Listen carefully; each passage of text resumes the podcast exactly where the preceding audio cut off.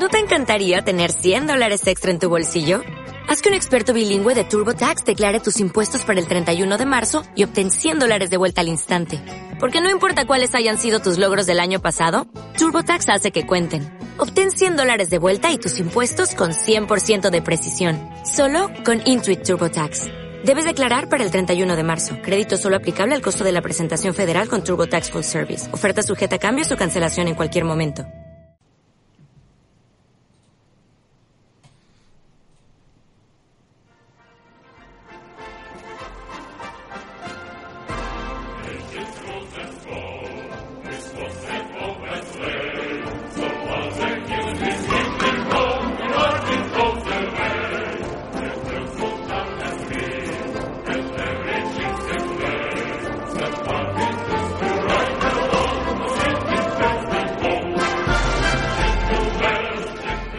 Feliz Navidad, camaradas. Iniciativa Caos ha sido secuestrada por un grupo de terroristas.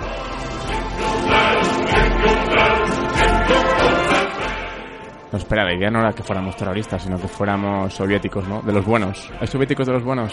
Espera, espera, no hables.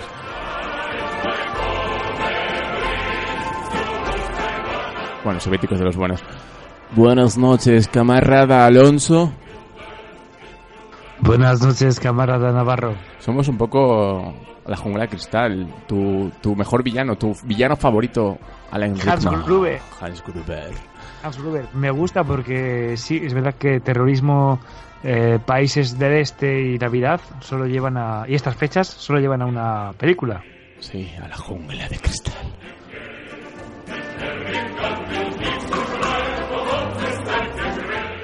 Camarada Sánchez, Muy buenas, camaradas. volvemos a encontrarnos, camarada.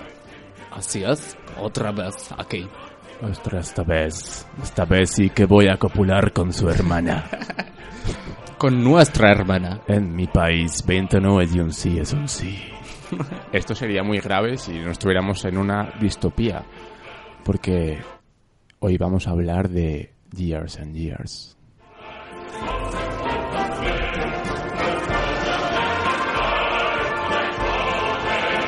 No, pero antes de hablar de Years and Years, esto es iniciativa Caos de verdad, libre de todo soviético, bueno, con trazas de, de soviets. Eh, habíamos, nos habíamos planteado un pequeño reto para el programa de hoy que ha durado un minuto, que era hacer un programa el día antes de Nochebuena sin decir la palabra Navidad. Lo que pasa es que no, no hi- hicimos ningún... Nos pusimos un acicate. un- quien diga Navidad tiene que hacer algo. Por ejemplo, no sé, invadir Finlandia. Invadir Finlandia es bastante fácil, por cierto. Estonia, Letonia, Lituania vienen en el mismo pack. Sí, además empiezas para abajo y es como una barandilla de bomberos. Vas cayendo y...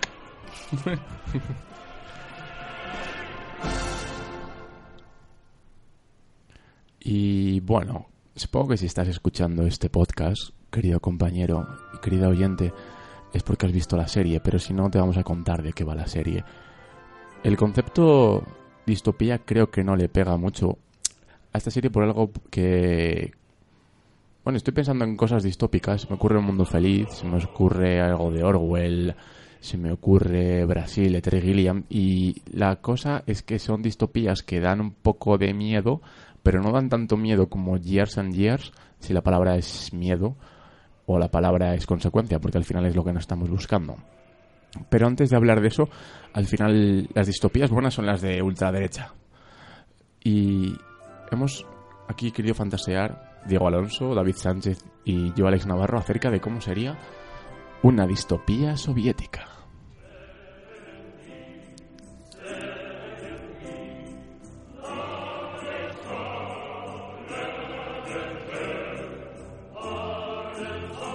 Y hemos llegado a una conclusión, ¿verdad, David? Que es que el concepto de Navidad es muy capitalista debido a que es el auge del consumismo y de gastar por gastar. Y, no sé, la doctrina comunista no creo que encaje muy bien en esto. Así que, ¿cómo Bueno. crees que sería una Navidad soviética? El color rojo ya está. Ya está puesto. Pero el color rojo, si lo piensas, es porque la Coca-Cola cambió de color a Papá Noel, ¿no? O hablas Sí. de la, la nariz de Rudolf. Bueno, todo, todo entra en una sociedad soviética Claro, y navideña. claro. Y una sociedad, Diego, en la que siempre fuera Navidad. Bueno, eso es bastante soviético, ¿no? Que todos los días sea lo mismo. Cada uno tiene las mismas ganas de vivir, o sea, ninguna. Además, eh, en cuanto a los regalos, sería muy divertido. ¿Cuál ¿Qué sería te han el- regalado a ti? Un libro, una colonia? No sé, ¿cuál sería el regalo estrella en una Navidad soviética? Pepinillos. Algo de extraperlo, ¿verdad? Exacto. Libertad. Libertad. Pero libertad o liberalismo. ¿Hasta qué punto el comunismo nos apresa o nos libera? Hostia, se ha... Estoy escuchando Iniciativa Caos, el nuevo programa de política de Evox. No, pero política... Es que si algo tiene years and years, es que te hace pensar. O sea, si queréis desconectar, pues os ponéis la casa vecina. Pero si queréis pensar un poquito, poneos years and years.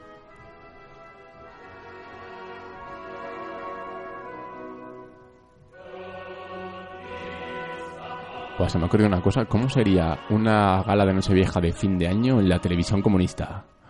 Gente agachada y levantando mucho las rodillas para bailar. Porque, no sé, no tienen a Bertín Osborne o Rafael. Ya, habría muchísima gente en Sol poniendo carteles. La Plaza Roja. Claro, sería la nueva Plaza Roja, Plaza Roja 2. Poniendo carteles. Sí, los típicos carteles que hacen un mosaico de un Ah. gran Karl Marx con gorro de Papá Noel. Hostia, y si Papá Noel en realidad fuera Karl Marx. Es lo que quería, es a donde quería llegar. Entonces, ¿tus padres son Karl Marx? Es un insulto. Ojalá mi, pa- mi padre sí que es un poco Karl Marx. Aquí hacemos un poco de crítica marxista a la cultura. Pues, ¿por qué no hacer crítica marxista a la Navidad? Presiento, Diego, que este va a ser un caos muy, muy para los muy cafeteros. O sea, Es que eso que tiene que prepararse el, el tema, el tema eh, inicial 30 segundos antes de empezar a grabar. Pero bueno, sí, sí. Para los muy cafeteros, quieres decir para los muy fieles, ¿no? De, esta- Exactamente, para los muy muy seguidores. Eh, es que tú lo has dicho, el problema del caos es que el nombre no persigue ninguna ironía, sino que es lo que es. Y ahora estamos haciendo un poco metaprograma, porque lo de contar lo que nos ha pasado hasta aquí, pues también es un poco de monologuista club de la comedia, pero... Por ejemplo, hoy que has hecho, David, hoy has ido al Prado, y aquí estamos. ¿Qué sería el equivalente al Prado comunista? Todo retratos de Lenin. Claro. ¿Has estado en el Prado esta mañana? Sí, toda la mañana. Yo puedo Yo he decir... estado, yo he estado en Disneyland, que es lo más anticomunista que existe. Es verdad, sí.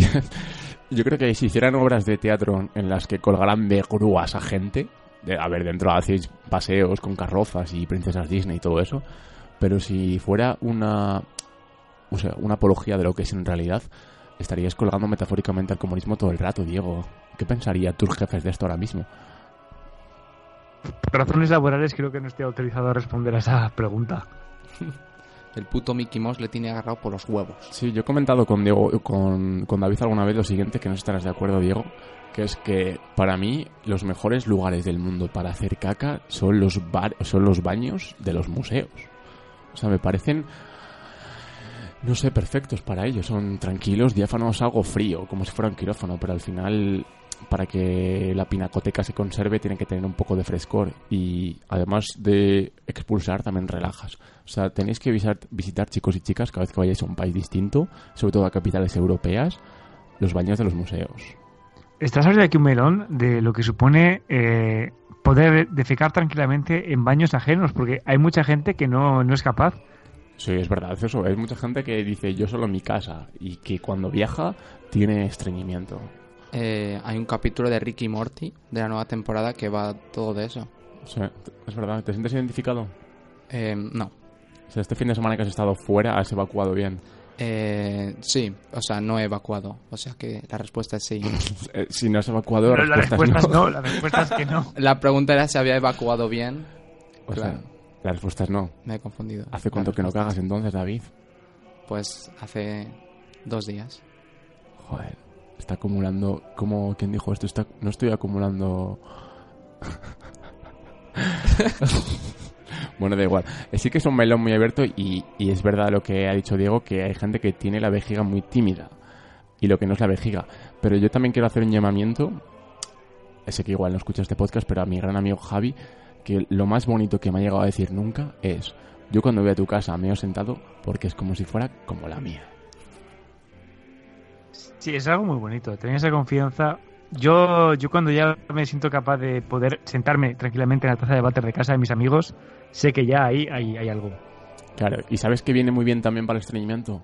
El frangélico. Sí, correcto, correcto. Sí, sobre todo si Bueno, terce Y. Activia. Por cierto, todo esto no, es una metáfora de la serie. Nosotros no queremos decir que esta serie nos parezca una mierda, sino más bien todo lo contrario. A mí Years and Years ha sido la sorpresa de 2019 igual, porque ha aparecido de ninguna parte, con menos eco que otras como Chernobyl, y lo ha petado bastante más. A mí me gustan bastante más, por lo menos. Sí, es verdad que tengo cero, cero marketing, pero bueno, espera. Una última cosa comunista, metemos una intro capitalista y ya hablamos de la serie de verdad, ¿vale? Es bueno, que- Cher- Chernobyl era comunista. es Sí, verdad. es lo ¿Qué le pasa a la HBO? La HBO está intentando mandarnos un mensaje. Claro. Y Juego de Tronos, Juego de Tronos era lo menos comunista que hay. Al final, Juego de Tronos. al final Sam intentó... Vamos a hablar de Juego de Tronos. No, vamos a hablar del trasfondo político de Juego de Tronos. Sam intentó crear una sociedad comunista. Ah, es verdad, y se ríen de él. ¿Te sí, acuerdas que se rían de él? Ya ves. Ahí está. O sea, como dijo Gandhi, primero te ignora, después se ríen, después te atacan, entonces ganas. Eso que Sam no ganó. Claro. Normalmente después te atacan y después mueres. Normalmente ese es el. Sí, depende de lo lento que seas. Sam era muy lento. Sí, y sin embargo no, no murió.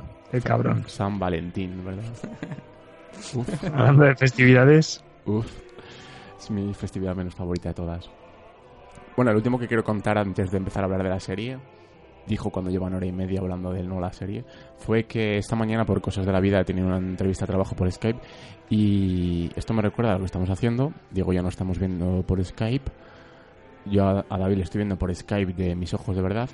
Y mientras hacía mi entrevista por Skype me he dado cuenta que detrás de mí había un póster en el que Lenin, Stalin, Fidel Castro, Kim Jong-un y, y no recuerdo quién. Ah, mira, el señor Marx está dándolo todo en una party loca, echándose unos cubatas. Y he dicho, joder, estoy haciendo una entrevista para una de las empresas más capitalistas del país, francesa, por cierto, y tengo a unos genios del comunismo detrás de mí.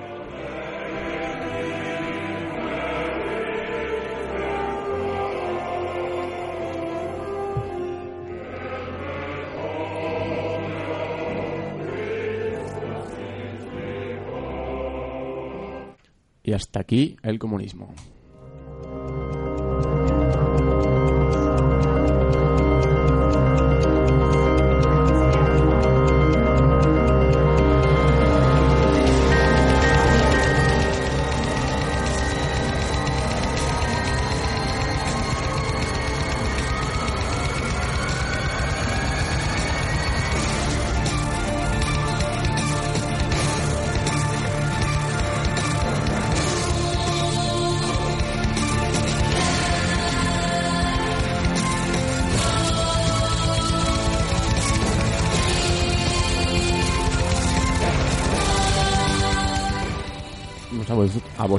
Mí esta canción me agobia la hostia. O sea, es la canción que utilizan en Years and Years para avanzar en el tiempo. Una serie que empieza en el 2019 y si no recuerdo mal acaba en el 2034. Son seis capítulos, sea que así de rápido van. Y cada vez que pasan años muy deprisa, son esta música que es como, joder, qué rápido va todo.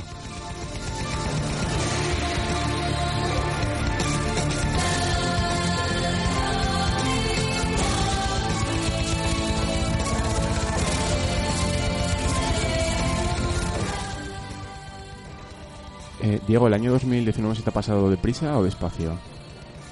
Se ha pasado deprisa, bastante deprisa. Han pasado muchas cosas. A mí se me ha pasado a la velocidad de un segundo al segundo. ¿A ti, David? A mí se me ha pasado bastante deprisa. Sí, sobre todo al final. Sí, sobre todo al final. Como dijo Woody Allen esa frase de la eternidad se te hace larga sobre todo al final, ¿no? Sí, es un poco parecida a la que a la mejor paja es la última. ¿Ese que lo dijo? Em, creo que Risto Mejide en un programa de Creí que teníamos unos referentes culturales un poco más elevados. Ah, encima. Acabamos de citar a Woody Allen y justo después de Risto Mercury. ¿Qué tienen en común? Que ambos se zumban a chicas menores.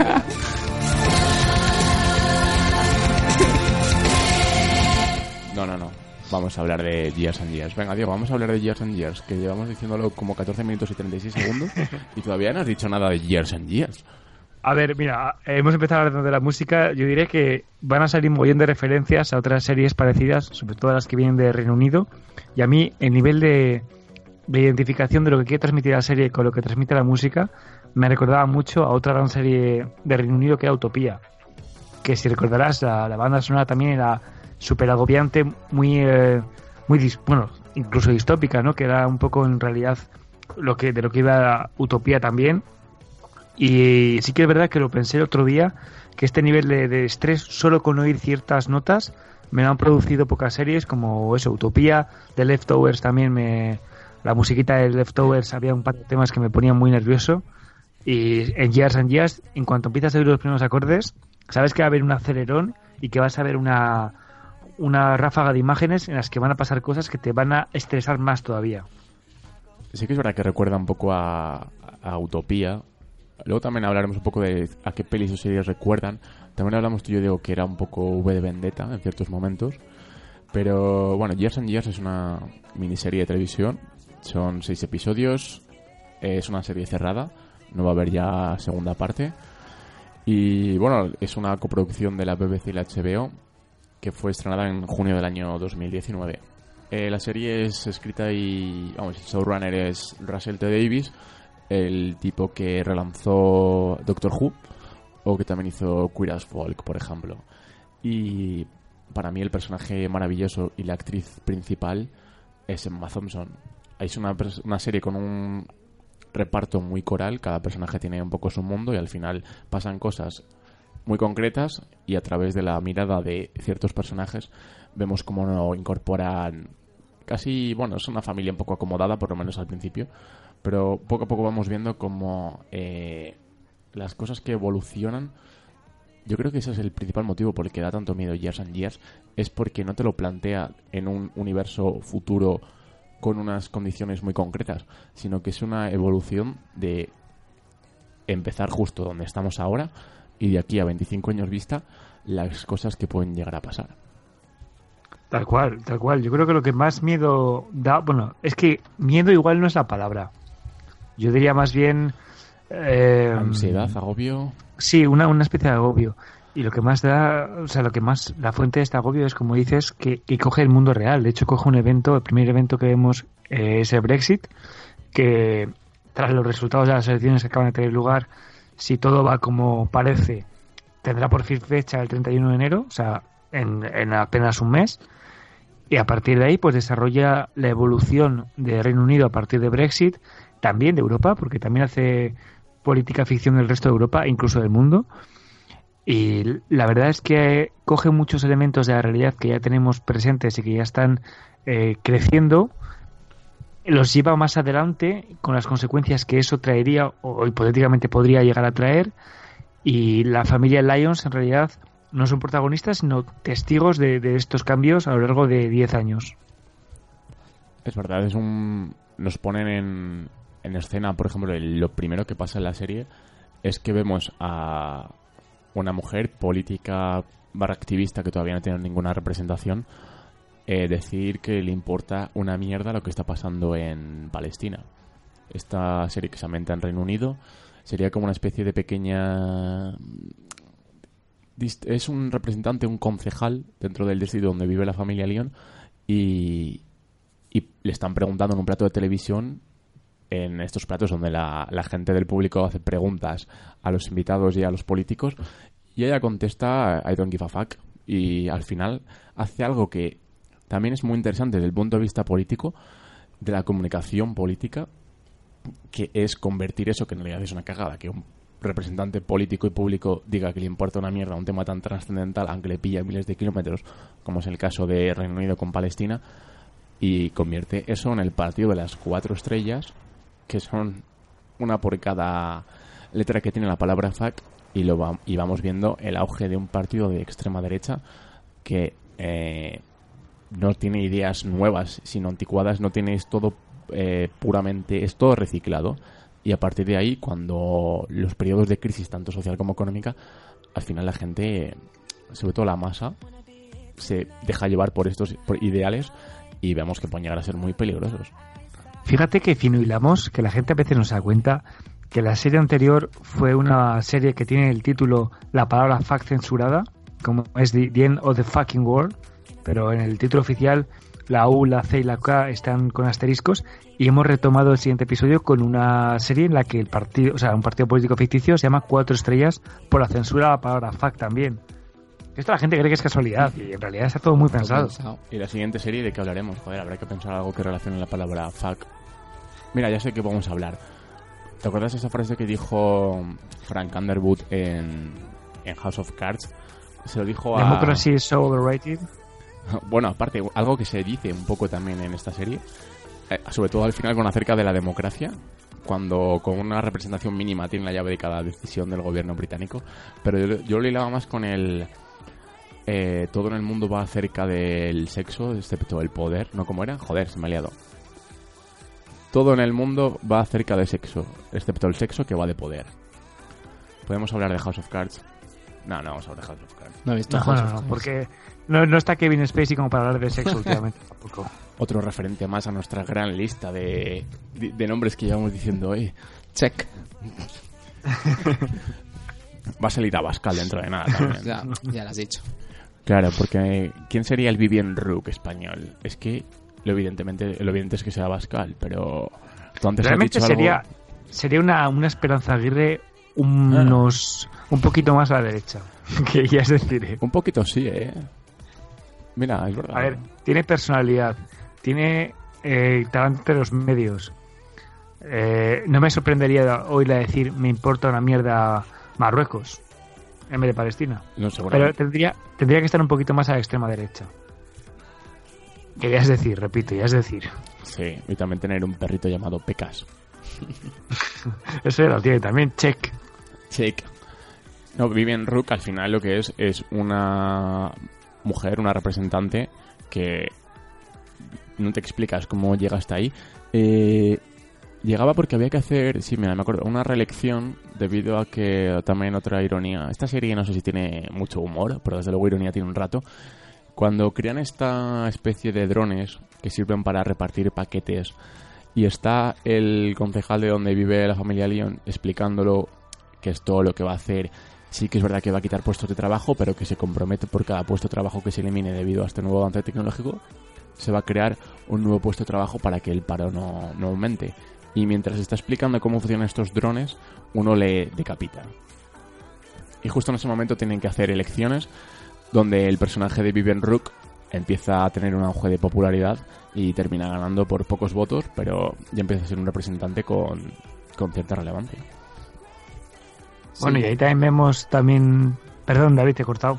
Nada, sí, no, iba a decir que, que más que nada, o sea, se habla mucho de, de extrema derecha, pero yo creo que más que de extrema derecha, el- es un partido populista a más no poder. O sea, siempre van de la mano, pero el, el populismo creo que está por encima que, de las ideologías que, que pueda tener el propio partido. O sea, al final es un partido de, de propaganda, de, de, pues eso, o sea, su lema es un taco. No, no tiene más que el fin de, de llamar la atención, de, de captar a la gente, para que una vez estar en el poder, llegar a, a los fines que, que tiene, que es la extrema derecha al final. Bueno, y es que de hecho, como, como bien estás diciendo tú, David, al final, cuando con- por fin, primera después de la serie, cuando por fin Vivian Rook se convierte en presidenta, o sea, en presidente de Reino Unido, hay un momento en el que una de las empresas que tienen que trabajar con el gobierno dicen, no tienen ni idea, no estaban preparados para llegar al gobierno, no creían que fueran a ganar y lo están gestionando todo fatal. Eh, yo estoy muy de acuerdo también en que efectivamente este que se presenta es un populismo de extrema derecha, pero que no, que lo que como dices es más bien de los populismos, porque también hay un momento en el que la trama de los refugiados de Victor y, y Danny Lyons eh, hay un golpe de estado precisamente en España de un partido de extrema izquierda, se presenta así en los informativos y se dice claramente que la política con los refugiados también es muy estricta y uno de los Lyons dice, pero vamos a ver si es que es una izquierda y Edith Lyons, que es la que es la más eh, activista de la familia, dice, bueno, es que al final los extremos se dan de la mano. Que esto parece que es un mantra, ¿no? Que no le gusta ni a la extrema derecha ni a la izquierda decir que los extremos se dan de la mano, pero en muchas cosas es que es evidente. También aparece en, los últimos episodios eh, un locutor de radio que intenta como analizar los mensajes que lanza Vivian Rook y se da cuenta de que no dice absolutamente nada, que simplemente son como si fueran golpes, como si fueran monólogos para hacer gracia, pero con frases muy fuertes, muy potentes y que calan en el, en, el votante y que dice muchas veces lo que el tipo o tipa que tiene un problema quiere escuchar, que el problema no es solo suyo, sino que viene de fuera y ciertas palabras que eh, fuera de un contexto político serían absolutamente impensables, lo organiza dentro de una especie de speech que en realidad no tiene ningún peso y si lo analizas por separado no va a ningún sitio, pero son palabras muy fuertes que al final pueden caer en el mensaje. Y son cosas que vemos eh, ahora mismo, tanto la política internacional, simplemente que ver a Donald Trump como... La dialéctica vacía está, está muy de moda, o sea... Exacto, y luego además como eh, viendo conspiraciones en todos los sitios, también se habla mucho aquí de las fake news, es algo que Vivian Rook tiene en la boca y es algo que está todo el día tuiteando Donald Trump también lo tiene Macri, también lo tiene Abascal. Es gente que piensa que todo el mundo conspira contra ellos, cuando en realidad lo que tienen es un mensaje muy vacío y se apoyan en unos símbolos que apelan a lo más básico, a lo que está a flor de piel, pero que ciertos votantes que se lo llegan a creer porque no quieren mirar un poco más allá del trasfondo. Y pasa lo mismo con, con el caso de Vivian Rook, que creo que lo retrata perfectamente. Es curioso porque eh, antes he dicho que los Lions son testigos y que Vivian Rook es eh, la protagonista y sin embargo a Vivian Rook eh, como fuera de lo que se ve a través de las pantallas de, la tele se la ve en una o dos escenas simplemente. Todo el resto que vemos de Vivian Rook es la impresión que los Lions tienen de, ella por culpa de los informativos o de sus apariciones televisivas es verdad, es un personaje mediatizado y, bueno, seguramente, bueno, obviamente, es algo buscado. Que al final lo que estamos viendo eh, no está ni mucho menos blanqueando el personaje de Vivian Rook o enseñando cómo es la intimidad. Porque seguro que hasta el mayor de los tiranos abraza a sus hijos por las noches. Lo que quiere hacer es mostrar cómo a través de una pantalla de televisión, de un monitor de un ordenador o de donde sea, somos capaces de captar ese mensaje y, es, esto se ve precisamente en esa primera escena, en la que están hablando a través de este símbolo llamado Señor, que es como el, Alexa de Amazon, ¿no? Toda la familia conectada y, y cada uno piensa una cosa. Esto es en plan de, joder, qué gracioso que he insultado a Palestina, que por fin alguien dice algo que nadie se atreve a decir porque es políticamente incorrecto. Y luego está, por ejemplo, el personaje de Dani que dice, eh, esto me da miedo y lo dices del minuto uno. Sí, bueno, en el, discurso final que da la, la matriarca de la familia Lyons, la, abuela, dice los bufones, eh, ¿cómo es la frase? Los bufones y los demonios con sus risas nos llevarán de camino al infierno en un triste carnaval. Que básicamente lo que quiere decir es eh, no votes al que te haga reír o, o, al que diga lo políticamente incorrecto, vota al que, al que sepa lo que dice, porque esas frases grandilocuentes no llevan a ningún, a ningún lado, son un método barato y rápido de, hacerse con el poder.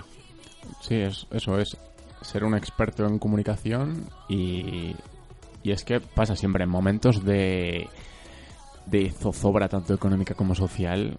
Mira, Churchill ganó por eso. Eh, son personajes que a lo largo de la historia te apelan a, lo más primario que tienes y que conectas con ello de, una manera que casi igual lo puedes ni evitar y con el tiempo podrías decir, joder, estaba equivocado. Pero creo que es algo que Jason que trata muy bien.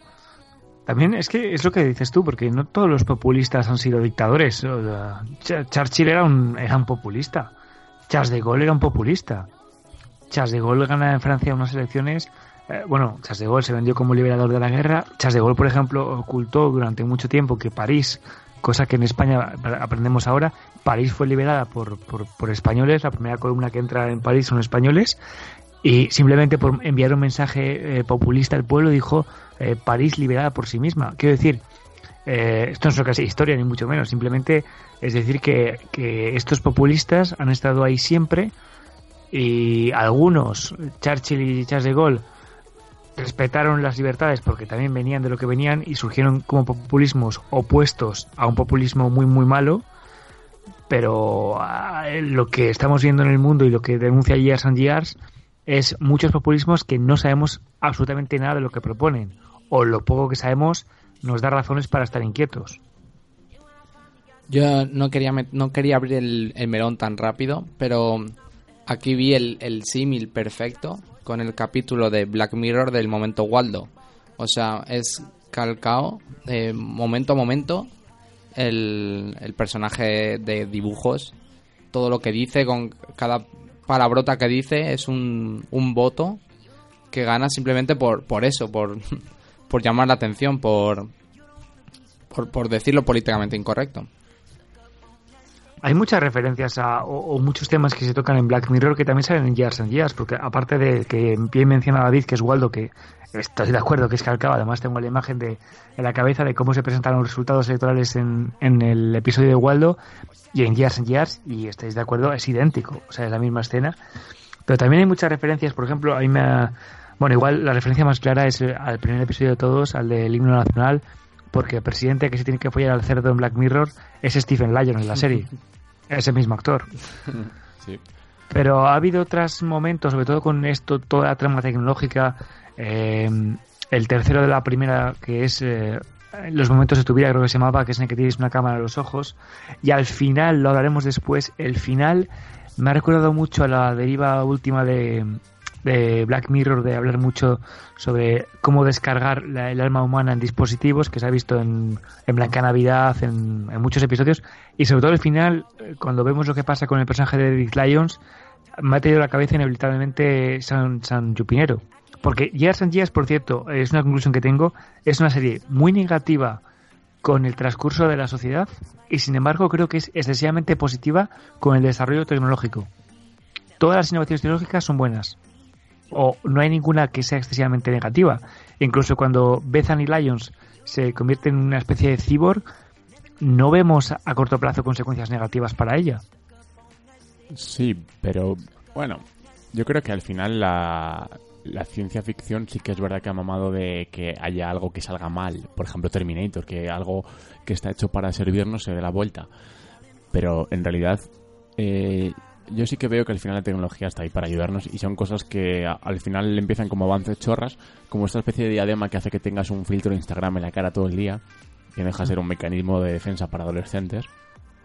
Pero lo, que más me interesa de, de Years and Years, aparte de su trasfondo político, sí que es ese concepto de ser capaz de descargar tanto tu conciencia como tus recuerdos a la nube en un principio o a esas especies de, especie de burbujas de agua que hasta qué punto eres sempieterno o simplemente eres una molécula más en un tubo lleno de líquido acuoso. ¿Hasta qué punto te interesa ser eso? Vivir hasta el infinito, aunque no sea vivir, simplemente vive tu conciencia. Bueno, la serie yo creo que al final te deja te deja elegir lo que podría pasar, o sea, no es más una lección de si quieres o no estar en la nube, sino de si quieres o no estar en la nube o dejar de existir para siempre, porque no sabes lo que va a ocurrir una vez metas tu alma ahí. Bueno, puede ser, sí, puede ser curiosidad por ver qué pasa, pero puede ser lo mismo que puedas, puedes tener curiosidad por saber qué pasa cuando te mueres. Aquí te lo están tratando como un experimento que ni siquiera sabemos si, sabe, si sale bien o no, porque el final es un silencio, pues es un silencio súper elocuente a una pregunta.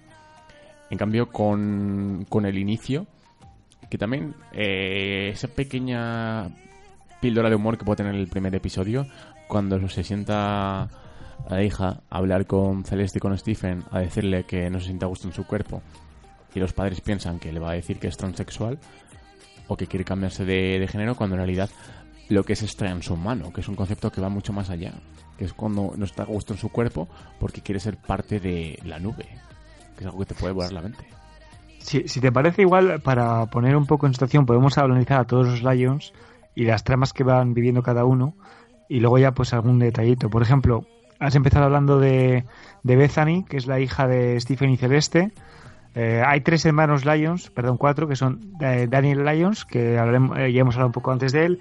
Es, yo creo que el más inteligente y el más, bueno, inteligente tanto intelectual como eh, emotivamente, me parece desde luego el, más inteligente de largo. Luego está Stephen Lyon, que es una persona que se ha pasado todavía trabajando. Yo creo que es el, más estúpido de todos, aunque igual podéis eh, discernir. Yo creo que es una persona bastante miserable en general. Eh, Edith Lyons, que es una activista que la verdad cuesta mucho pillar su personalidad hasta el final de la serie porque se presenta como un personaje muy cerrado, muy comprometido, el típico hippie coñazo que hemos tenido todos al lado, pero encima versión introvertida. Luego Rosie Lyons, que es la... No, no, no creo que sea... Porque se presenta un poco como tontita, pero yo creo que es más bien ingenua, o la persona igual que menos atenta a esta actualidad y que por eso eh, Vivian Rook le parece una buena opción al principio porque simplemente no tiene información suficiente. Pero luego vemos que también es una persona que, que evoluciona mucho en la serie. Y esos son los cuatro hermanos, ¿no? Daniel, Edith, Lyon, eh, perdón, Daniel, Edith, Rosie y eh, Stephen. Y luego pues vemos sus relaciones, por ejemplo, hablabas antes de Celeste, que es la mujer de Stephen, y tienen dos, tienen dos hijas, sí, Bethany, y no sé quién es la otra, no me acuerdo el nombre, porque Y no tiene Ruby. ninguna... Ruby, correcto. Y Bethany es la que confiesa su... eh, su eh, ¿cómo, ¿Cómo se llama exactamente, perdón? Transhumano. que es Transhumano, trans, sí. transhumano.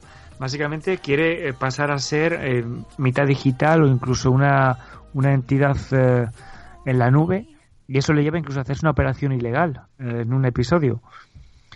Y esta es una trama que, que es una de las tramas eh, que nos muestran, esta es la, la más crítica con la tecnología y nos muestra es un poco cómo eh, este deseo de estar pegados al móvil, de estar hipercomunicados, puede llegar a, a incluso querer ser parte de, o sea, querer ser un móvil viviente.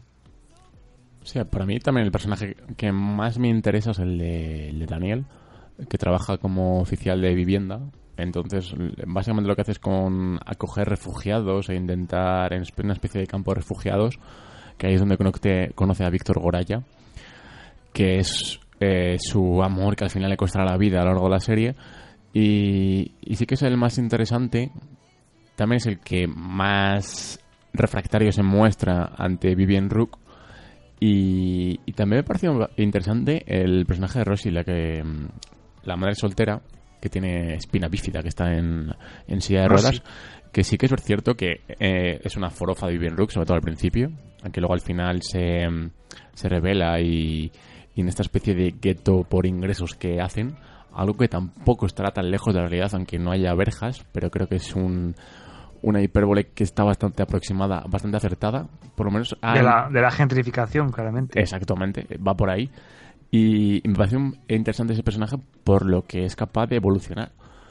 El personaje de Stephen, que empieza como eso, un asesor financiero que mueve mucho dinero y que está acostumbrado a tener un elevado nivel de vida y que pues un día la crisis financiera explota y se queda sin un duro y llega a tener como cinco trabajos a la vez. También es como 11, 11. Hay un momento en 11. el que es una crítica a la precariedad total porque preguntan ¿cuántos trabajos tienes? Y dice 11. Tal cual, tiene 11 empleos. En el que eh, también es como una especie de rider de globo, donde también vemos como, pese a estar en la mierda, incluso se mete más en la mierda, eh, poniendo los cuernos a su mujer y teniendo tirando por a bordo su matrimonio, Eh, algo de per- lo que se perdón por interrumpirte, pero Rosie Lyons también es Ryder. ¡Hola! Sí, además le puedes poner una caja de bombones Nestlé caja roja, Claro. volviendo otra vez al comunismo. Mira, eso es un buen regalo comunista, algo que se llame caja roja y lleve cosas dentro, cosas comunistas.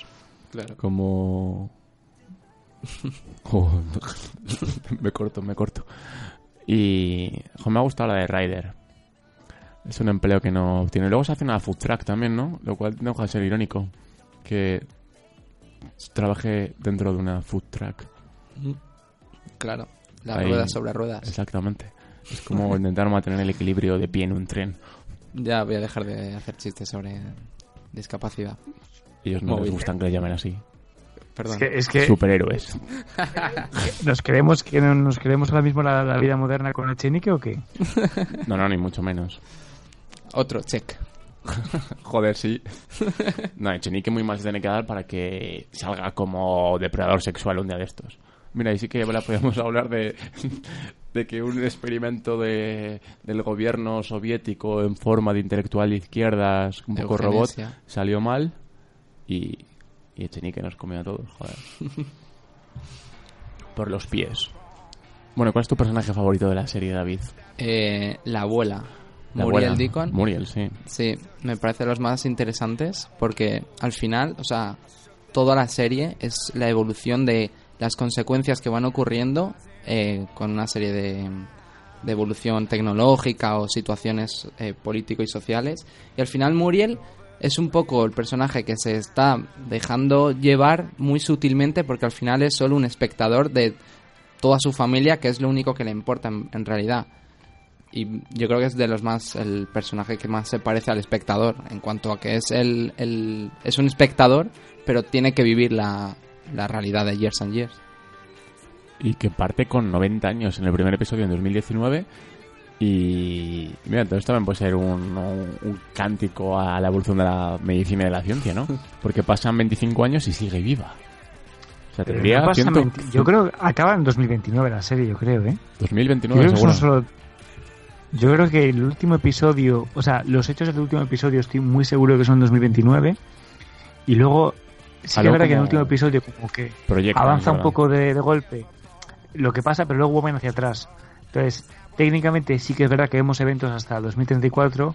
Lo que pasa es que la serie en profundidad abarca una década solo que es de 2019 a 2029. Entonces solo tendría 100 años.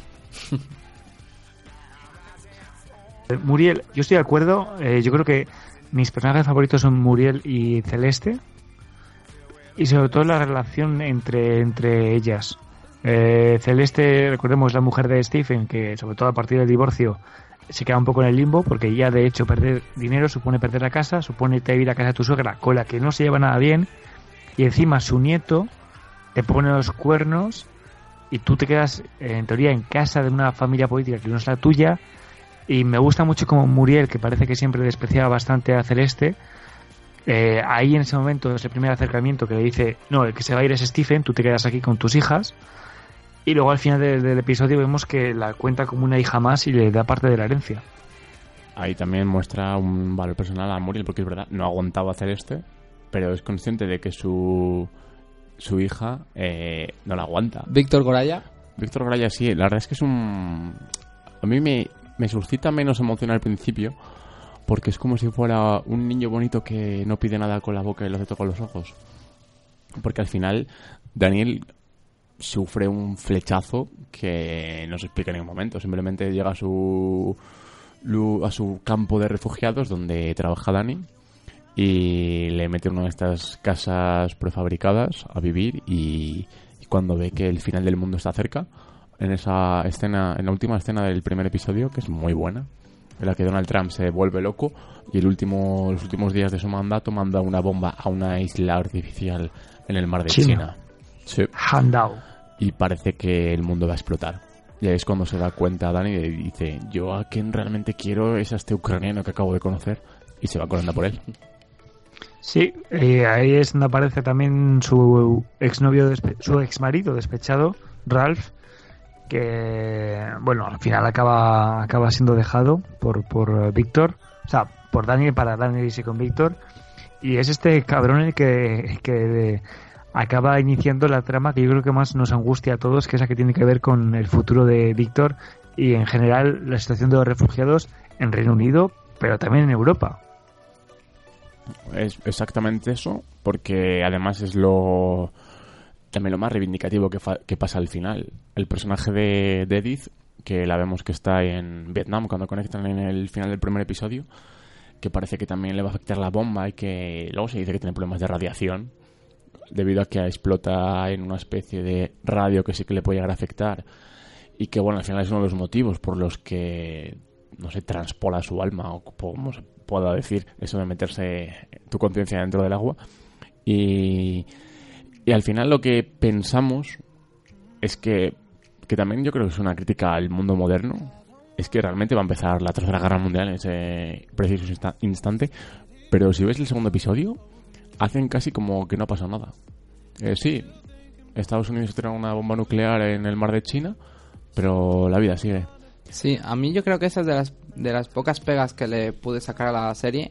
O sea, esperaba muchísimo más énfasis en, en que ha explotado una bomba atómica, que las consecuencias no son solo climáticas, o sea, es una bomba que va a generar una guerra mundial que va a su vez a acelerar los cambios en, en todos los países. Y sí que es cierto que el momento en el que la bomba explota es de los momentos para mí más angustiosos de la serie también, porque todo el momento en el que la familia se entera, suenan las alarmas de, en la casa, la gente se vuelve loca, hay gente que se va corriendo, gente que se coge el coche y se pira.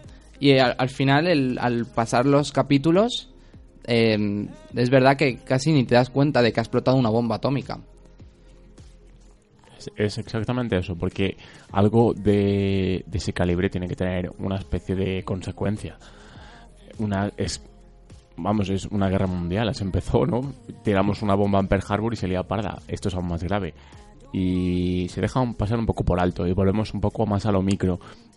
A que en Reino Unido, después del problema del Brexit, viene otra crisis financiera y un problema también que al final lo enfocamos dentro de la familia en, en cuanto hay un mercado de trabajo mucho más complejo y precario y a unas tramas un poco culebrenescas con estos líos de faldas, cuando podrían incluso haber volado más alto. Estoy de acuerdo en que al final esa pequeña es pasar por alto ese detalle y, e irse un poco más a lo pequeño hace que la serie no vuele todo lo alto que podría volar y eso que es una gran serie. Además que es un detalle bastante innecesario si no vas a ahondar en la trama internacional porque realmente si no vas a hacer mención a eso, yo que sé, haz un evento que sea más cercano a la familia Lions, como algo que pase algo, yo que sé, en el norte de Inglaterra o algo así, no una isla artificial de China, si no vas a ahondar en la trama política internacional más allá de algún flash de lo que pasa en el mundo, como es el caso, sí que es verdad que estoy de acuerdo con vosotros en que es un poco, chirría un poco, pero volviendo a las consecuencias inmediatas, es decir, a cómo vive la familia Lions ese día, bueno, vemos que están todos cenando, que suenan las alarmas, que se dan cuenta de que Edith Lyons está allí presente al lado de Hansu y como bien ha dicho antes Alex, vemos como Dani sale corriendo.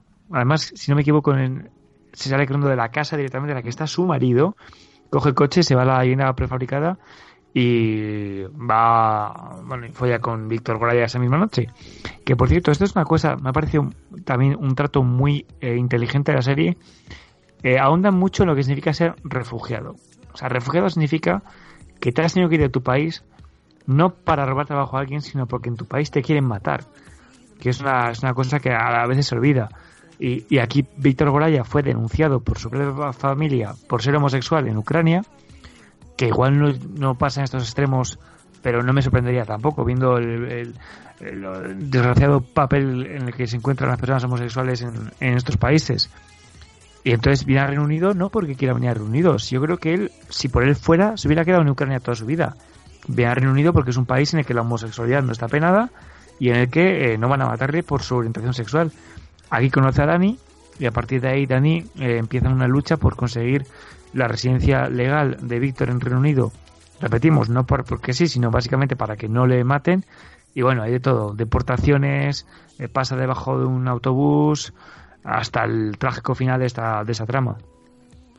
La verdad es que es un auténtico, una auténtica travesía por el desierto, porque mm, después de que empieza a trabajar, creo que en una gasolinera o algo así, es cuando Ralph le hace fotos y le denuncia como trabajador ilegal y, y le empiezan a retener, este tiene que ir del país, van a España, al final vuelve, o sea, al final va, va Dani con él y la travesía que tienen hasta llegar a la costa francesa para cruzar el canal y todo lo que pasa después es una auténtica quimera que al final también tras, eh, afecta mucho a, a, Stephen que es una cosa que hace que odies aún más al personaje, ¿no? Que aparte de que le plantean como en un primer momento un tipo que solo le interesa el dinero, eh, que intenta ir de enrollado con su familia, pero que en realidad es una auténtica pose, para después de perder todo, intentar encontrarse a sí mismo dentro de la vagina de otra chica y luego después mandar a Víctor a, estas, a estos campos de concentración, que al final es lo que eran, a modo de venganza, porque echa mucho de menos a su hermano y le encierran estos otrora que donde la gente desaparecía Y ahí es donde te hace odiarle. Incluso cuando le empieza a manipular Celeste al final para eh, adentrarse dentro y dentro del campo para poder salvar a Víctor, no te da nada de pena. Otro, otro tema que hablan sobre que va de la mano con la, con la inmigración de los, de los refugiados es el, el tema de las mafias. Eh, toda la trama que, crean Víctor y, y, su pareja y Dani, eh, le, o sea, Dani le hacen ir de un lado para otro. Bueno, no es que le hagan ir, es que va por su pareja y al final eso, camiones hasta eso. Eh, hay un momento en el que en el que le estiman el poco dinero que han podido conseguir para simplemente eso, conseguir una barca hecha de, de, plástico en, en, un mercadillo y palmar.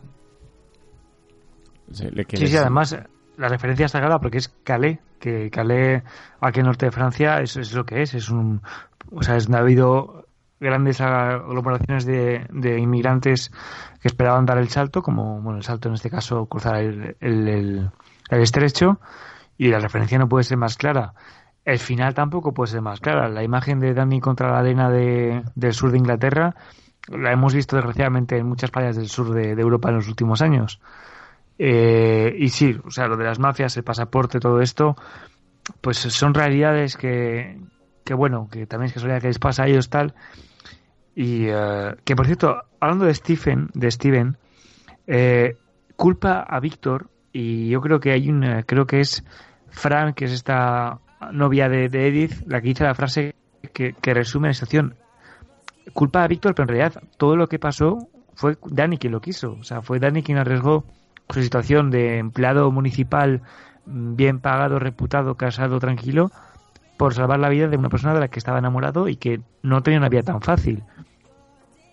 Y al final, pues mira cómo acabó. Precisamente la persona que lo tenía todo y que además había perdido su pasaporte, pero como bien dice Víctor, vas a tu embajada, lloras un poco y te dan otro, es quien muere en la costa. Claro, porque es lo que hablábamos al principio, de que un mensaje político puede calarte tanto que hace que eches la culpa a algo que igual no es 100% tuyo, sino que es un contexto mucho más complejo, pero que te da la respuesta fácil, pero a un nivel mucho más pequeño. Tienes un trauma un trauma que es en el que es muy complicado ser objetivo y en el que puedes pensar que todo lo que ha pasado fue porque Dani quiso, fue el que se la jugó, pero al final él lo que pasa, lo que pasa es que perdió a su hermano, él luego se queda con eso y puede ser que se odie tanto que necesite volcar ese odio hacia otra persona. Lo hace hacia Víctor, pero claro, al final en la serie casi Víctor es un símbolo, tanto como sobre todo como refugiado y al transportarle a ese campo de concentración, pues agita tanto la botella que inicia prácticamente una guerra. Sí, además que, además que la estación de, o sea, vemos la cara de odio que pone Stephen cuando envía a Víctor al campo sabiendo que en ese campo va a morir. Porque esto es una cosa que no hemos mencionado. Stephen en la última parte de la serie consigue de nuevo un trabajo bien remunerado, trabajando para para una empresa que básicamente se dedica a la gestión de los campos de exterminio que Vivian Rook coloca al final de la serie, que esto ya, creo que es como el punto último de, de, una dictadura totalmente asesina ya en ese momento. Y eh, ahí es cuando la referencia con V de Vendetta, perdón Alex, ahí es cuando la, referencia con V de Vendetta igual es más evidente. ¿En qué sentido? En el sentido de que ya, eh, o sea, es el punto último de una dictadura totalmente instaurada el hecho de que aparezcan campos en V de Vendetta, eh, no recuerdo exactamente ahora mismo si había campos de exterminio, pero sí que había desapariciones, muertos todo el rato. Y estos son cosas que, que parecería una locura imaginar en, la, en los Estados Unidos de Donald Trump, en la Italia de Salvini, bueno, ya no es de Salvini, pero, o incluso una España de Abascal, por mucho que Abascal, check, por mucho que Abascal pueda dar eh, miedo, o que cualquier otro que, parece que son extremismos de derechas, uno de extremismo de izquierdas, puedan dar miedo, eh, realmente eh, eso ya es una etapa que incluso a ellos les tiene que dar miedo. Y Vivian Rook incluso en un momento dice, si paro esto me matan. Claro, hay una escena en el, no sé si el último, el penúltimo, creo que es el penúltimo, en el que Stephen trabaja para, para esta empresa de, que fabrica los campos de concentración, en la que conoce a Vivian Rook y están como una especie de reunión de lobby colocando los campos a lo largo de la geografía y de repente aparece Vivian Rook y empieza a decir frases que son lo mismo, otras cosas muy rancias, lo hace todo con una sonrisa y dice algo que es tremendamente, el tremendamente elocuente, que es cuando menciona que esto que están haciendo eh, se hizo en el pasado y se ha olvidado porque funcionó. Es llega a decir también que todo lo antiguo vuelve, es una perpetua nostálgica, palabra que está muy de moda ahora mismo para para cosas para mencionar o para poner una etiqueta algo un poco más fuerte y elevado y, y que entronca muy bien con lo que pasa al final que todo llega porque también es un pequeño fallo o un pequeño digamos no es un fallo sino una especie de crítica a un a una especie de vacío que puede tener la democracia que es que cuando se eh, tenemos que hacer un juego de sumas algo que está muy de actualidad que pasan elecciones en Reino Unido creo que son las del 2026 y entonces los laboristas y los conservadores sacan prácticamente el mismo número de escaños y el partido de las cuatro estrellas de Vivian tiene 15 escaños que lo que va a hacer es que sea la llave de cada decisión de gobierno que tenga que tomar el Reino Unido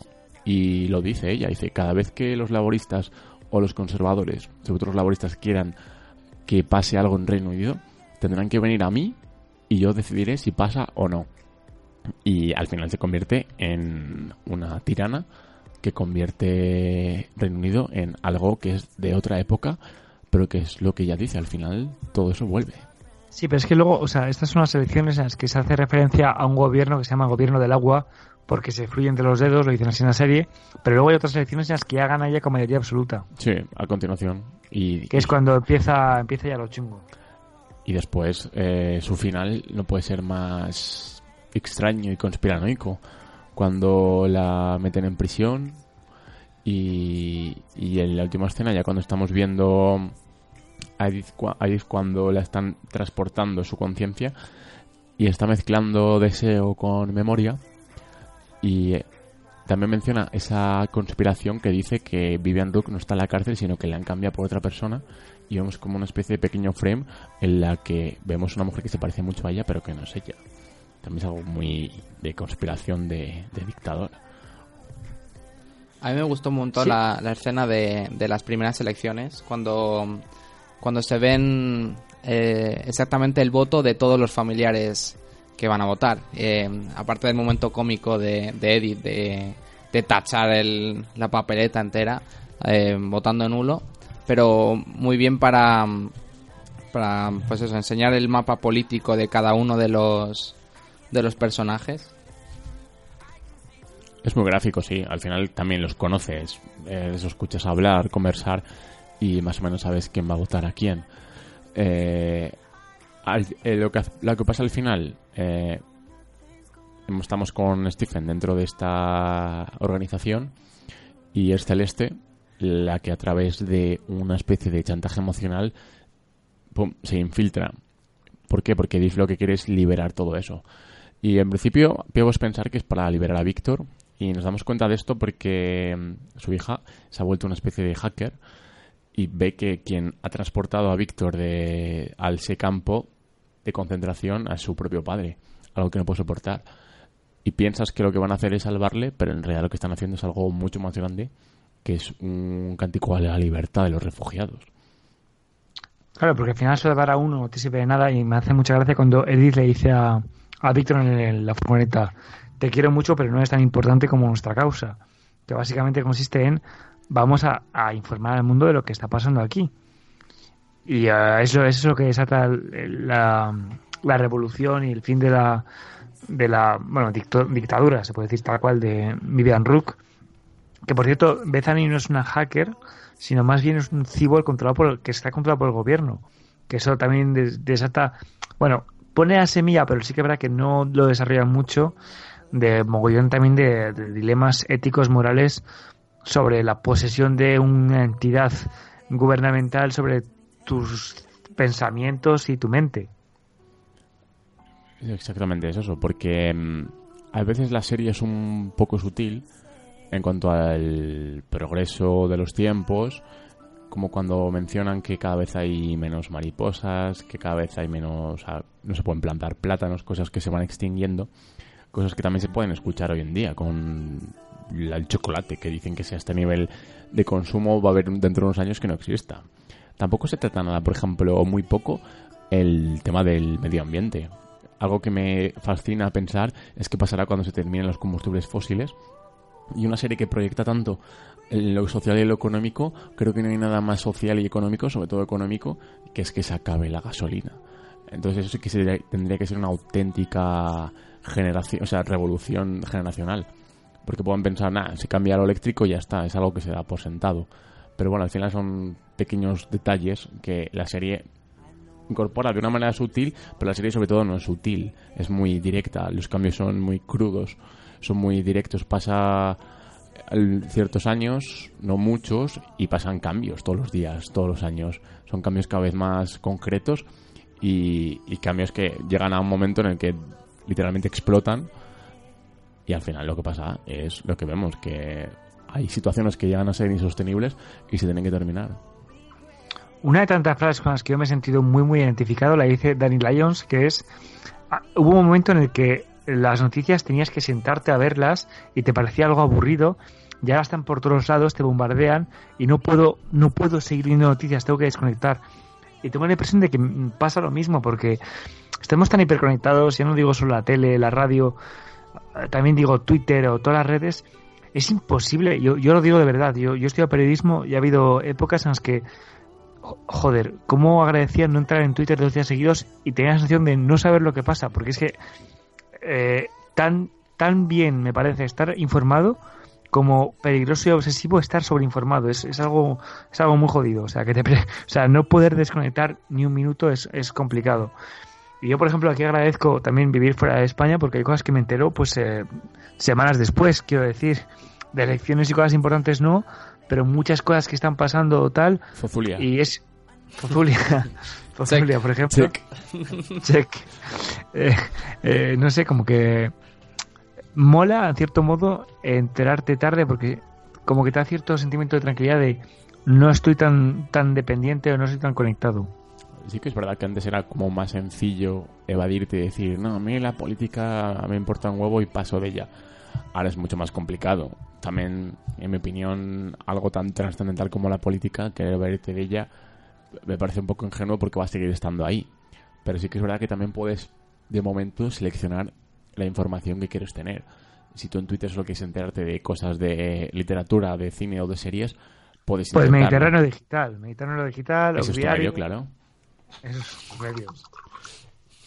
Mira, ahí se la... Bueno. ha sonado otra cosa. Entonces quiere decir que por lo menos puedes llegar a cierto punto a seleccionar lo que quieres... De lo que te quieres enterar. Aunque a veces es imposible e inevitable enterarte de cosas que pff, te dan tanta pereza o se hacen tan virales que no puedes evitar saber. Zozulia, por ejemplo. Sí, sí, sí, es inevitable. Es el tema. Antes has dicho zozobra y creo que vas a decir Zozulia justo después. Es como Thanos, inevitable. Y bueno, que si no decir- Eh, aquí, Uy. aquí presento yo, Diego, ¿vale? Eh, Sí, no sí, sé si queréis decir algo más de la serie o si queréis podemos terminar el podcast.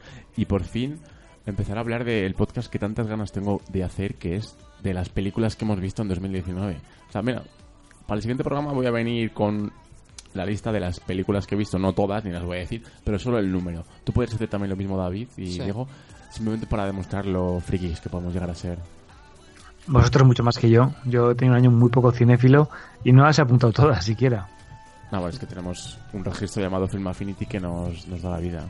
Aunque igual tú, David, no puedes llevarlo tan al día, ahora que lo pienso. Claro, yo he hecho, me he hecho Film Affinity este año, entonces, claro, está bastante, es bastante raro porque vas mi, ves mi lista de películas que he visto este año y algunas están por orden, puedes ver que he visto El Irlandés, Historia de un matrimonio y de repente pone B-Movie y la, y claro, la valoración es, Hostia, de las La abejas sea. aquella de animación. sí, ¿Qué le pusiste? I like Yes. No la he visto. ¿No lo has visto? No. Bueno, ¿Has visto Frozen 2 ya, Diego? Me niego rotundamente a ver Frozen 2. ¿Y la 1? La vi, pero mm, sin más. ¿Y por qué te niegas rotundamente a ver Frozen 2? Porque es que la 1 no me... Es que estoy hasta los huevos de Disney. Esto todo... Pues Star Wars bien que has ido a verla. Ya, bueno, pero es que Star Wars es otra cosa. Pero bueno, que ya también hablaremos de Star Wars si quiere la, la gente. No pienso hacer ningún spoiler de esta película en este podcast, pero de verdad, menudo hijo de gran puta, Jar Jar Abrams. Jar Jar Abrams. Bueno, si te tiramos un poco de la lengua o si le das otro frangélico, seguramente sueltes algo que no quieras decir. Posiblemente, pero bueno, yo para final con Years and Years, yo ya, bueno, diría la conclusión inicial, que es que me ha parecido una serie que no me esperaba para nada, este tipo, o sea, me gusta mucho este tipo de distopía, salió de, de ninguna parte, porque yo de verdad no, no me imaginaba que alguien estuviera trabajando en un concepto así, y me ha molado mucho eh, que salga en este momento preciso, que por otra parte es el momento en el que esa serie tiene que salir, y eh, os quiero presentar una teoría, David, no sé si te la ha contado Alex. A mí me encanta Tarantino y me encanta, me encanta el concepto de universo que tiene Tarantino, cinematográfico. Entonces yo el otro día estaba eh, viendo Years and Years y a Vivian Rook y se me ocurrió una teoría eh, sobre la cual Years and Years está englobada en un concepto, en un universo cinematográfico con otras tres películas, de las cuales, eh, bueno, es que claro, son todas, son todas precuelas, ¿vale? La primera película es eh, La jungla de cristal. La segunda película, que es la que enlaza todo, es eh, Love Actually. Luego hay un spin-off que es Venganza. Y por último tenemos and Jazz. Me parece maravilloso. Mi teoría es... Líalo, sí, pero lo del spin-off me- o sea, es lo que quiero escuchar sobre todo. ¿Cómo empezó todo en la jungla de cristal? La jungla de cristal eh, ac- acaba... Bueno, la jungla de cristal, por, por cierto, es una película navideña. Que mucha, mucha gente hace listas de películas navideñas. Eh, Bueno, no vale una puta mierda si no está la jungla de cristal, así lo digo. ¿Es navideña o navideña soviética? No, Es, no, eh, bueno. es eh, Yupica y navideña. bueno, en la escena final está, bueno, eh, el malísimo Hans Gruber cae del edificio Naka- del eh, Nakatomi El Nakatomi, sí, sí. y, y no vemos nada. No vemos nada. Voy a omitir que en la 2 y en la 3 se da por hecho que muere. Eso no me interesa para esa teoría, así que lo vamos a omitir. Pero mi teoría es que sobrevivió. Hans Gruber sobrevivió. Y concretamente se fue a Inglaterra, donde se, se reformó, se convirtió en un aburrido contable y se casó con una joven eh, interpretada, curiosamente, fíjate tú, por Emma Thompson, que es Vivian Rook. Eh, pero claro, es Hans Gruber, o sea, es un hijo de puta. Y sobre todo cuando se acercan Navidades, ese trauma de haber caído en un rascacielos y, y ser terrorista, pues le viene. Entonces, en Love Actually se ven los hechos. Este cabrón ahora es un cabrón sentimental que se permite el lujo de traicionar a la única persona que le ha dado amor, que es eh, que es eh, Vivian Rook, ¿vale? No sé cómo se llama Love Actually, no me interesa una mierda, en realidad se llama Vivian Rook. Bueno, una joven Vivian Rook. Perdón, ¿ibas a decir qué, Alex? No, no, que, que me está encantando, joder, sigue, sigue. Vale, vale, entonces Todo esto la va a Eh, llevar a convertirse en, un, en claro, una Vivian Rook- de derechas. Emma Thompson en la película también tiene un hermano que es eh, interpretado por eh, Liam Neeson, ¿vale? Ahora vamos a llegar al spin-off. Pero tú imagínate, tú te has casado con un tío que se ha caído en un rascacielos, o sea que ya eh, secuelas va a tener seguro. Además es extranjero, es alemán, o sea, eh, encima ha pasado terrorista, no es el nuero que tu madre quería, sinceramente. Tú le has dado una oportunidad. ¿Y qué te ofrece este cabrón por Navidades? Se tira una ucraniana de su trabajo. Eso tiene que quedar un trauma por huevos contra la gente de Europa del Este. ¿De qué país era- es Víctor Bryan Years Years? ¿A qué tanta manía tiene? Es ucraniano. Oh, Ahí todo está. encaja. Ahí está. Entonces, Emma Thompson ya tiene ahí un trauma que es eh, su marido. Su marido, ¿vale? Pero ¿qué pasa con su hermano?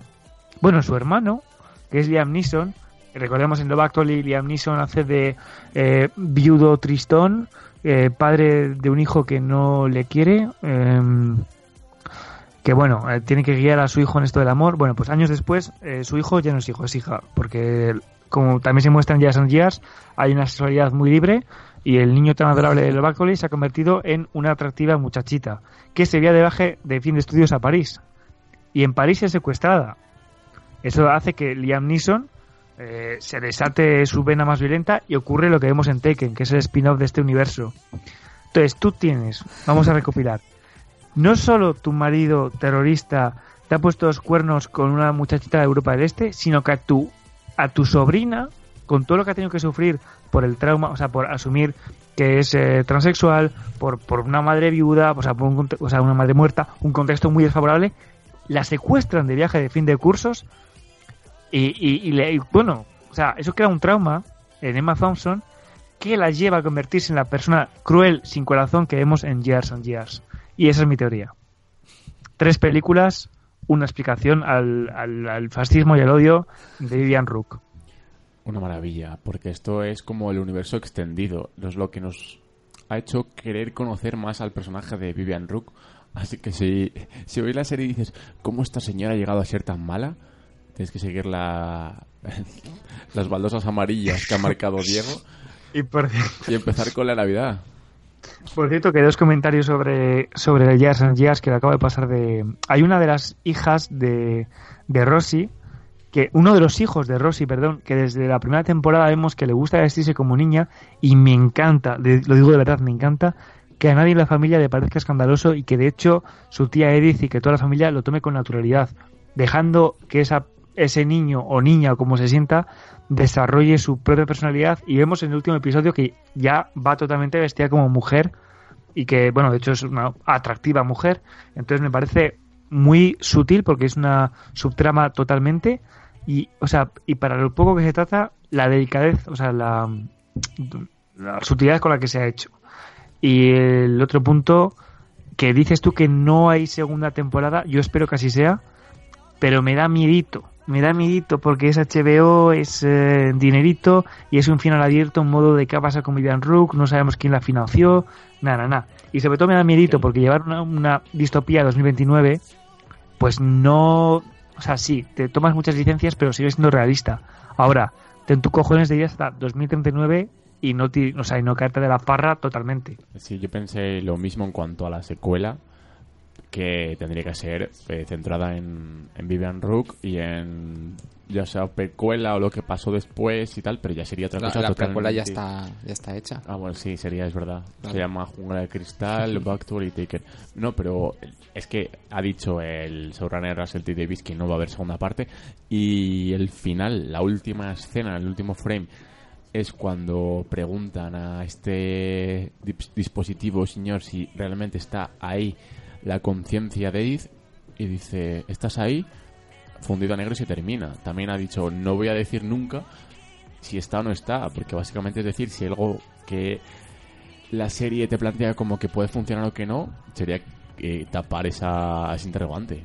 Y, y creo que por fin dar por sentado o por cerrado algo que no hace falta seguir abriendo, algo que no pasa eh, ni mucho menos actualmente porque faltan ideas en tanto la televisión como el cine, pero me parece súper bonito que termine así. Y yo quiero escuchar a David hablando de Love Actually durante un minuto, porque mientras estabas hablando, Diego, estaba pensando en películas navideñas y estoy de acuerdo contigo que La Jungla de Cristal es la mejor película navideña de todas, básicamente porque las demás son una puta mierda. O sea, no hay una película navideña en la que digas, "Ah, me, me- me ha- me ha impregnado el alma de Navidad y, y- y todas tienen unos nombres súper melosos y no me interesa ninguna. Eh, Yo qué sé, estoy viendo aquí Elf, Vaya Santa Claus, Un Padre en Apuros.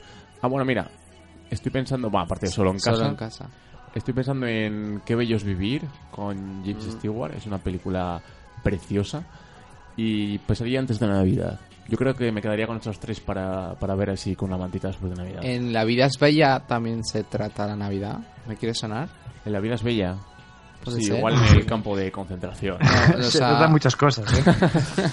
no, no, o sea, a lo Sí, mejor me en la estoy lista de. Schindler creo que muere alguien en Navidad también. No, pero al final eh, no, no había como una especie de regalo. No, no lo recuerdo, la verdad. No, ¿No? De hecho, tampoco se podría considerar una película navideña. No, la no. vida es bella, ¿verdad? Ya, la verdad es que no. O sea, lo que, lo que, lo que no sé por qué me da que la vida es ella, lo, lo primordial no es el espíritu navideño. No, no es la Navidad. Ay, David, La derrota, de- la derrota electoral de Ciudadanos con toda la nieve que hubo, ¿cómo se considera? ¿Navideña o no? Joder, la- en casa de los Malú Rivera seguro que sí. Claro. Venga, David, háblanos un poco de, de Love Sí. Actually y, y de algo por lo que yo te he criticado, que es descontextualizar una pieza de arte, aunque no sea ya, es cierto que la película es de 2003 y se nota mucho, pero me parece una película muy, muy, muy mala. O sea, no, no es que mala, sino muy incorrecta, muy, muy peligrosa a veces. O sea, em, directamente, a mí me ha parecido directamente eh, la película en la que una película mm, romántica en la que solo importan los hombres, el amor heterosexual de hombres, o sea, no hay quitando yo creo a Emma Thompson, no hay ninguna mujer que tenga algún momento que no sea el que no tenga el papel de de su pareja o su futura pareja eh, intentando ligar. O sea, al final es eso. Eh, Desde momentos en los que el, el presidente de los Estados Unidos dice unas cosas súper rancias directamente y la serie, eh, la película lo contesta con jajas y risas por, porque así era la época, pero así es la película. Y hasta momentos de pareja en los que ni siquiera se conocen porque no hablan el mismo idioma, pero se se se, se casan. Con, con- con- Es verdad, sí. se piden matrimonio y la mujer la única respuesta que tiene son dos palabras de, de un idioma que ni siquiera habla.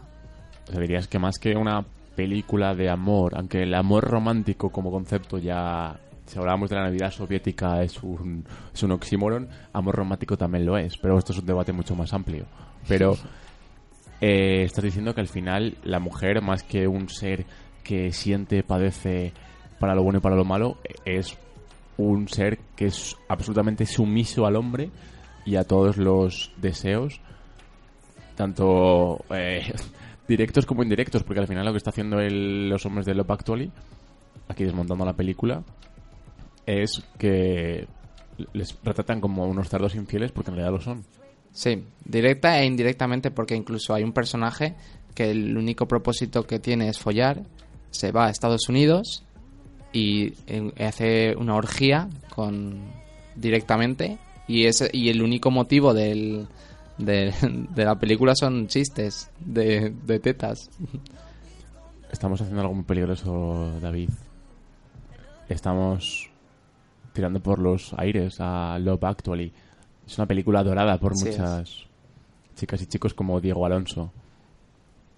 No, o sea, yo, yo también te digo que hace mogollón que no la revisiono, pero sí que es verdad que es que es muy jodido criticar una... O sea, yo estoy de acuerdo con lo que dice David, creo que la viera ahora me, me pasaría como me pasa con series o con otras películas, que te lleva las manos a la cabeza de en plan de joder, joder. O sea, entiendes tantas cosas de cierto, o sea, de, de, de críticas feministas de golpe viendo películas antiguas que es en plan de menos mal que ya no. Pero y luego Bueno, que es- menos mal que ya no es tan, tan evidente y tan descarado y tan asqueroso.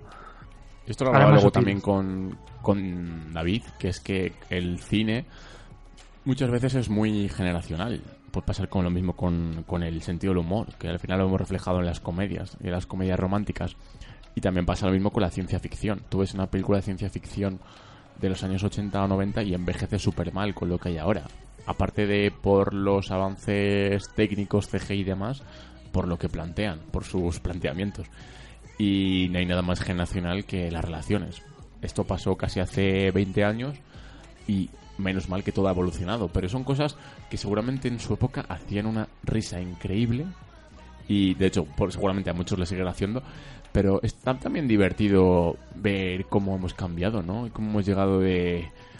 Al final también es un poco parodia, lo pacto y tiene que serlo, por mucho que salgan Es- muchos señores ingleses muy guapitos. Es el único motivo por lo que le he puesto un 2, por ser una parodia. ¿Es una parodia de sí mismo? Sí. Bueno, un Pero es que esto, esto que comentamos a mí me, me, me da...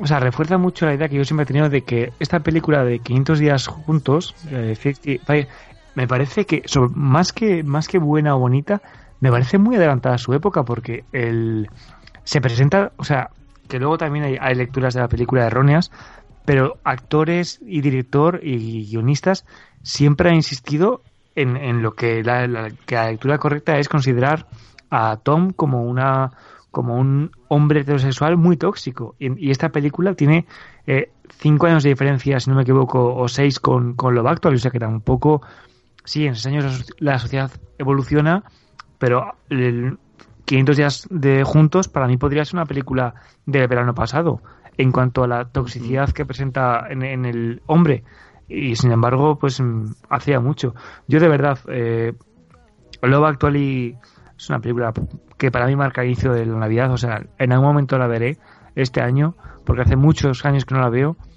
Pero sí que me otros que... ojos. Sí, sí, sí, sí, sí, pero seguro, caeré, caeré, en, en, eso. No, todo esto venía a raíz de que cuando salió Irlandés, cierta corriente se hizo viral criticando que no era más que una película de señoros donde las mujeres de la película eran floreros que simplemente se dedicaban a estar y fumar. Claro, y puedes decir, Scorsese es un, el, boomer, ¿no? Prototipo, pero eh, lo que estamos diciendo es que al final es generacional y es una pieza de ficción. Los cine, el cine de Kansas de los 70 era así. Eh, está retratando una época, no viví el, los, la mafia de Nueva Jersey en los años 70, pero es que seguro que era así. Y pasa lo mismo con Love Actually. Es algo que era, se vivía, que era rabiosamente actual y que inevitablemente estaba dirigido a un público mm, digamos muy sencillote que lo que quería ver era una trama de amores y de desamores y que al final también buscaba cierto alivio cómico en comentarios pues como cuando ves aquí y allí abajo ¿sabes? es que Claro, es que yo, yo sobre esto voy a ser breve para acabar ya con este podcast. Eh, yo solo tengo un, un comentario que es no podemos forzar a las obras de ficción a, respetar todos los parámetros de integración que consideremos oportunos, porque es que, eh, o sea, son obras de ficción, o sea, si se hacen en torno a una idea, si el guionista es hombre heterosexual blanco, a mí no me parece tan descabellado que vaya a representar su realidad y que su obra de ficción pueda ser rica porque es una idea que ha tenido él. O sea, obviamente yo estoy a favor de la integración, pero no de forzarla. Eh, no, de, no de obligar a, Es que me parece más racista eso, me parece más racista decir a Scorsese o más homófobo decir, perdón, más misógino decir, mira, tienes que meter a una mujer eh, por cojones, porque si no mm, te vamos a boicotear la peli. O tienes que, porque, porque es lo que hay. Eh, yo creo que estamos viendo que gracias a Dios cada vez hay, hay más, más representación de la sociedad real en las obras de ficción, pero hay que dejar que el proceso sea natural y, no forzarlo, porque al final forzándolo, pues como las películas de Star Wars o de, o de bueno, hablo de Star Wars, pero que parece que tiene que haber por huevo siempre eh, un negro, un, ¿sabes? O que no, no, lo digo, lo pienso tal cual. Sí, es como llegar y pedirle a Woody Allen, un judío millonario, que empiece a retratar películas de autor de refugiados turcos, cuando el to que ha hecho toda su vida es dramas de ricos que viven en pinchos de Manhattan, que son como el barrio en el que nos encontramos, pero son cosas que hay. Yo creo que al final es eso, es quedarte con, con el, el bagaje que te deje la película que estés viendo o la serie que estés viendo, y que al final todo tiene un trasfondo generacional y quiere ser otra cosa, pero al final es lo, lo que tenemos. Y bueno, si quieres ya vamos terminando el podcast. Eh, ¿Podemos comentar algo, Diego, de lo, de lo que lo que nos dijeron acerca del último, en el que hablamos de The End of y ya presentamos el de la semana, bueno, el de la semana, el del año que viene. bueno, pues si alguien ha llegado hasta aquí, eh, sobre todo si es alguien de los que vamos a mencionar, muchas gracias por la acogida que tuvo el podcast anterior, sobre todo teniendo en cuenta que llevamos año y medio sin subir absolutamente nada a iBox. Eh, ha habido comentarios de, de, míticos como Malvicio, que Malvicio siempre fue un, un, un, oyente fiel, ¿eh, Alex. Es nuestro mayor seguidor, sí. Tenemos aquí un... Si nos manda una foto suya, le prometemos colgarla aquí en el estudio uno de Iniciativa Caos. Yo, vamos, yo lo, haría. Un marco brillante. Que ha puesto, ha puesto dos comentarios. El primero hacía referencia a que Years and Years le dio tanto miedo.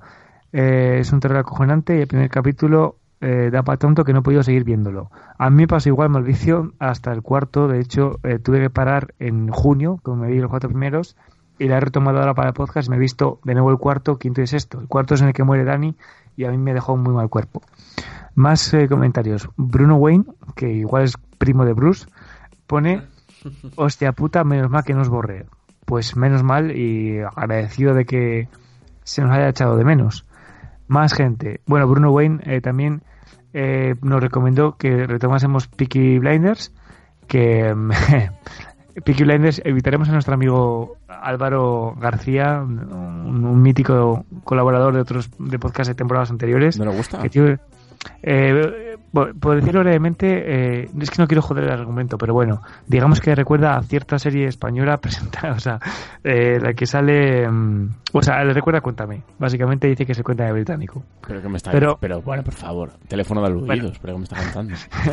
Ya vendrá él. ¿Quién ya es Tony Alcántara? Es Arthur.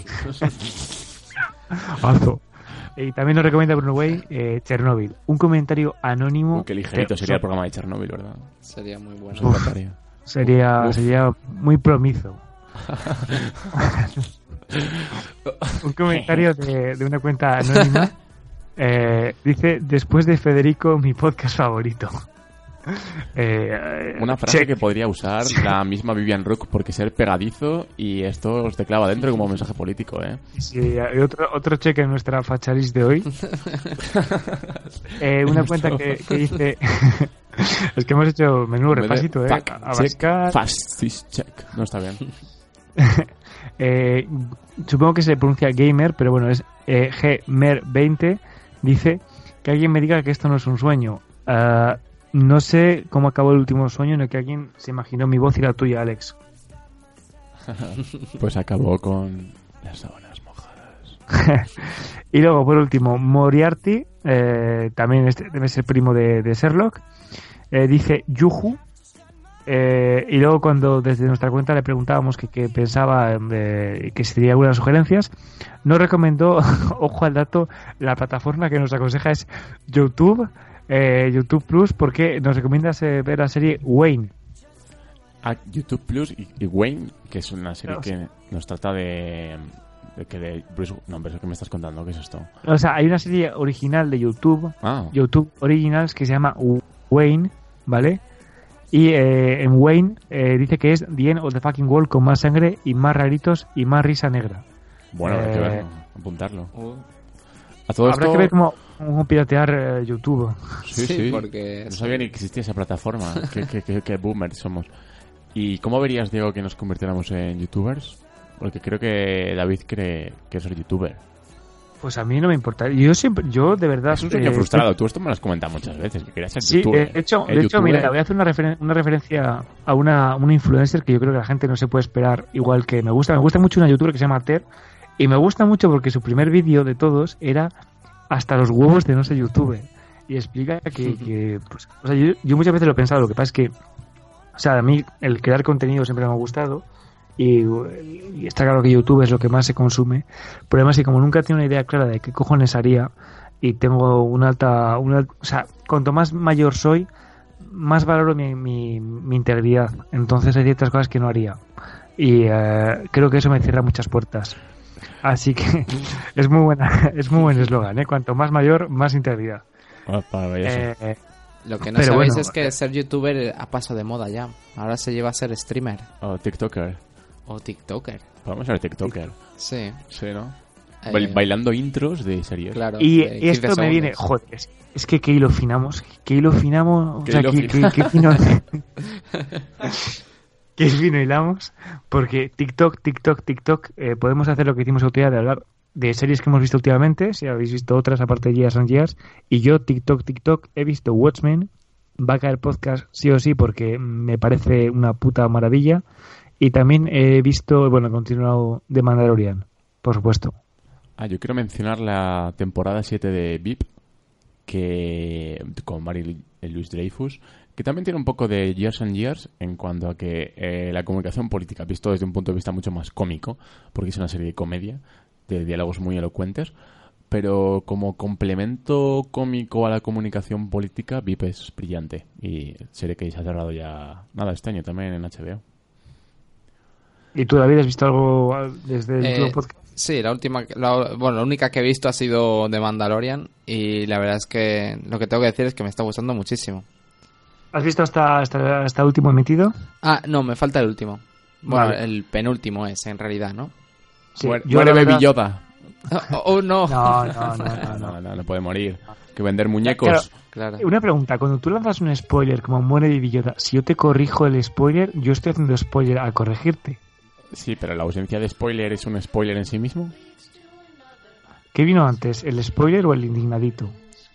Eh, uf, no, el indignadito.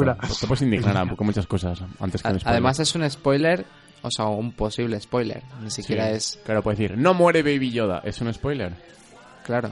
Encima es que ni siquiera se sabe eso a día de hoy. Es que hay, hay un vídeo muy bueno que era cuando se estrenó el, el despertar de la fuerza, fue el youtuber Forfast a la entrada de un cine y empezó a gritar eh, muere Chihuahua, muere Chihuahua. Eh, Forfast no había visto la película Sí. y hubo gente que casi le parte la cara. Sí. O sea, claro, y en realidad era un spoiler falso, ¿sabes? Entonces, pero claro, Claro, en realidad no muere. No, no muere. No, es que es un señor disfrazado. como hace 3PO. Claro. Bueno, vamos a terminar ya el podcast de hoy, pero no sin antes preguntar a nuestros queridos colaboradores cuál es vuestro propósito para el nuevo año, algo que es muy fresquito.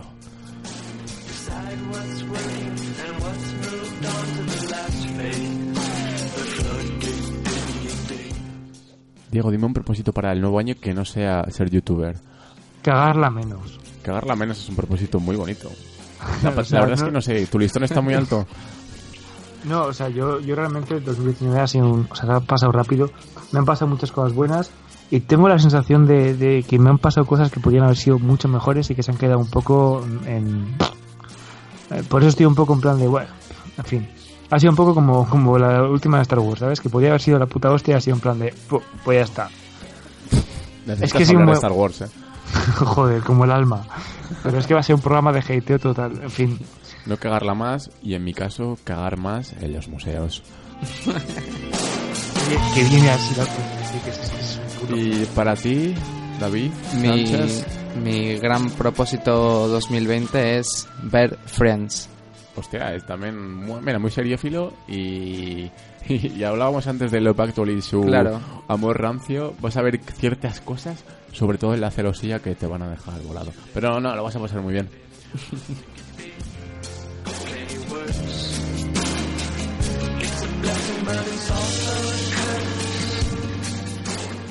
Y bueno, hemos estado aquí abrazándonos una noche más. Diego Alonso, David Sánchez y quien les habla, Alex Navarro.